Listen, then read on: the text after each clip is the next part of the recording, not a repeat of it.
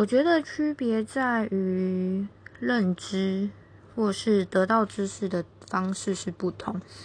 因为网络发达，所以变成说你社群软体一划开，我们大部分看到的就是新闻报什么，又或者是有一些很有趣的文章，他把它做成一篇报道。那在一个没有经过证实，又或者是去追求它的真实性的时候，我们都是会处于哦，原来这个报道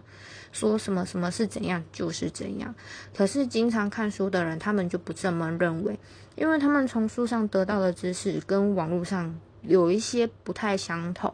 所以他们会保有一定的怀疑，然后再去追求它的真实性。所以我觉得这是看书与不看书的人的区别。